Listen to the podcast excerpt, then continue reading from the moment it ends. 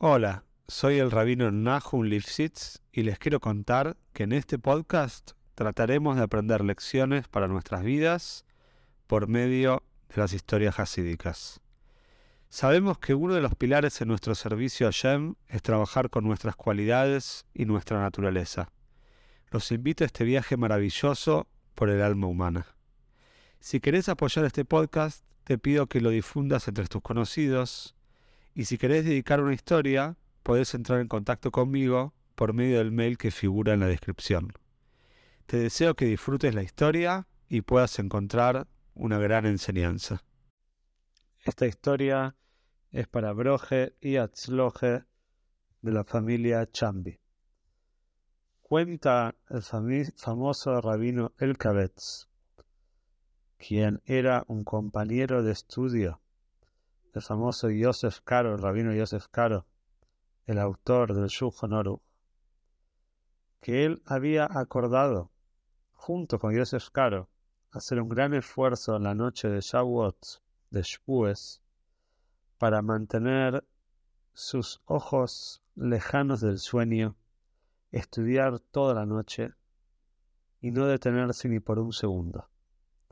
Por Hashem tuvieron éxito y lo que ocurrió esa noche es algo realmente digno de contar y totalmente fuera de la naturaleza.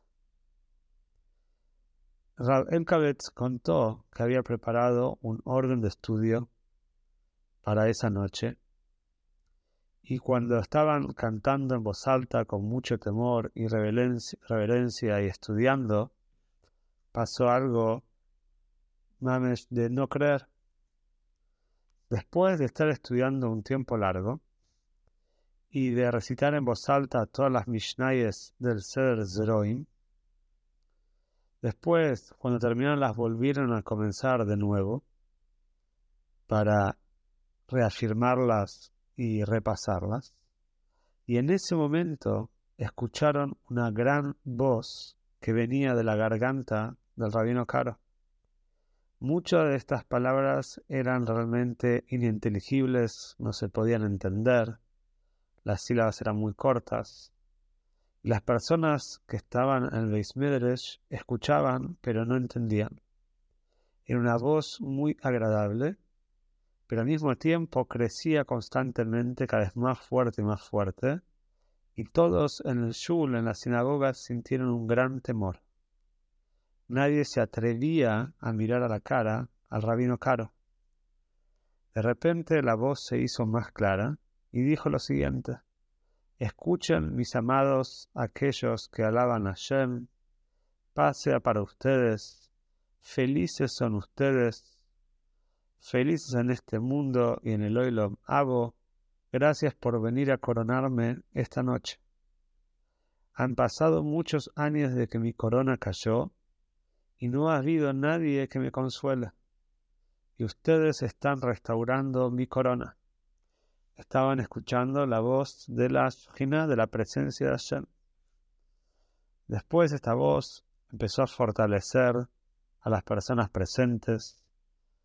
Les explicó acerca del gran privilegio que tenían de escuchar esta voz, que no era para nada usual.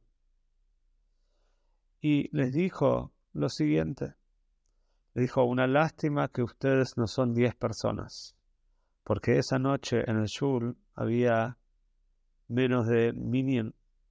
Si se hubiera habido un minion, ustedes habrían ascendido incluso más alto. De todas maneras, aún así, también reciben una gran revelación.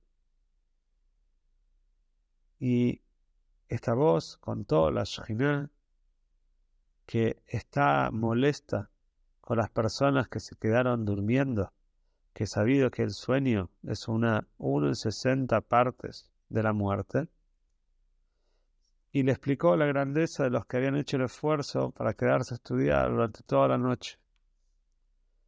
Les dijo, si pudieran imaginar una milésima parte de mi dolor, no podría haber alegría en sus corazones, ni risa que escape de sus bocas, a causa del exilio de la Shekhinah.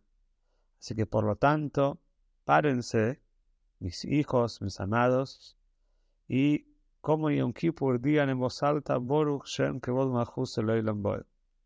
Rabino Elkabetz cuenta que se levantó, recitó en voz alta junto con Yosef Caro y las personas. Luego la voz continuó diciendo que estaba muy feliz, que vuelvan a estudiar, que no se detengan ni un minuto, que estudien durante toda la noche. Y no es solamente eso, que deben hacer un viaje a la tierra de Eretz tienen que ir a vivir a la tierra de Eretz porque no todos los tiempos son iguales y el momento y el, y el lugar adecuado para estos tzadikim es la tierra de Eretz La Shechina les dijo que no valoren sus posesiones, que no valoren las cosas materiales y que aprovechen y viajen a la tierra de Eretz y ahí van a encontrar todas las brojes, todas las bendiciones. Todo esto fue hablado a estos tzadikim. Terminó la noche con una alegría extrema. Todos estaban con una sensación de regocijo y de alegría tremenda. Y también, por supuesto, de temor a Shem. Y cuando llegó la mañana, fueron a la micro a sumergirse, como lo hacían todos los días diariamente. Y ahí se encontraron con las tres personas que habían estado ausentes en el shul durante la noche porque se habían quedado durmiendo. El rabino Elkabetz junto a Yosef Karo los reprendió y les contó lo que había pasado y que si ellos hubieran estado, hubieran sido diez personas, entonces hubieran tenido un guilo y una relación más grande todavía. Y a la otra noche, esta voz les había dicho que tenían que volver para la segunda noche de Yeshues, y a pesar de que no habían dormido durante toda la noche, hicieron un esfuerzo una segunda noche. Y por supuesto, ya eran diez personas, era un minion, se prepararon leyendo Tehilim durante todo el día. Y en esta ocasión la voz no esperó hasta que empiecen a estudiar, la voz tampoco esperó hasta la medianoche como había sido la primera noche de Shues, sino inmediatamente se hizo oír. Y esta voz otra vez dijo, escuchen mis queridos, escuchen aquellos que me glorifican, que me alaban, y empezó a enseñar todo tipo de jokmes, de sabidurías de Torah. Y después de haber enseñado mucha, mucha Torah, otra vez dijo que se pongan de pie las personas y que digan Shema Yisrael y Baruch Shem Mahus Después de eso siguieron estudiando y durante toda la noche fueron recibiendo diferentes revelaciones y giluim de la voz, de la garganta de Yosef Kar.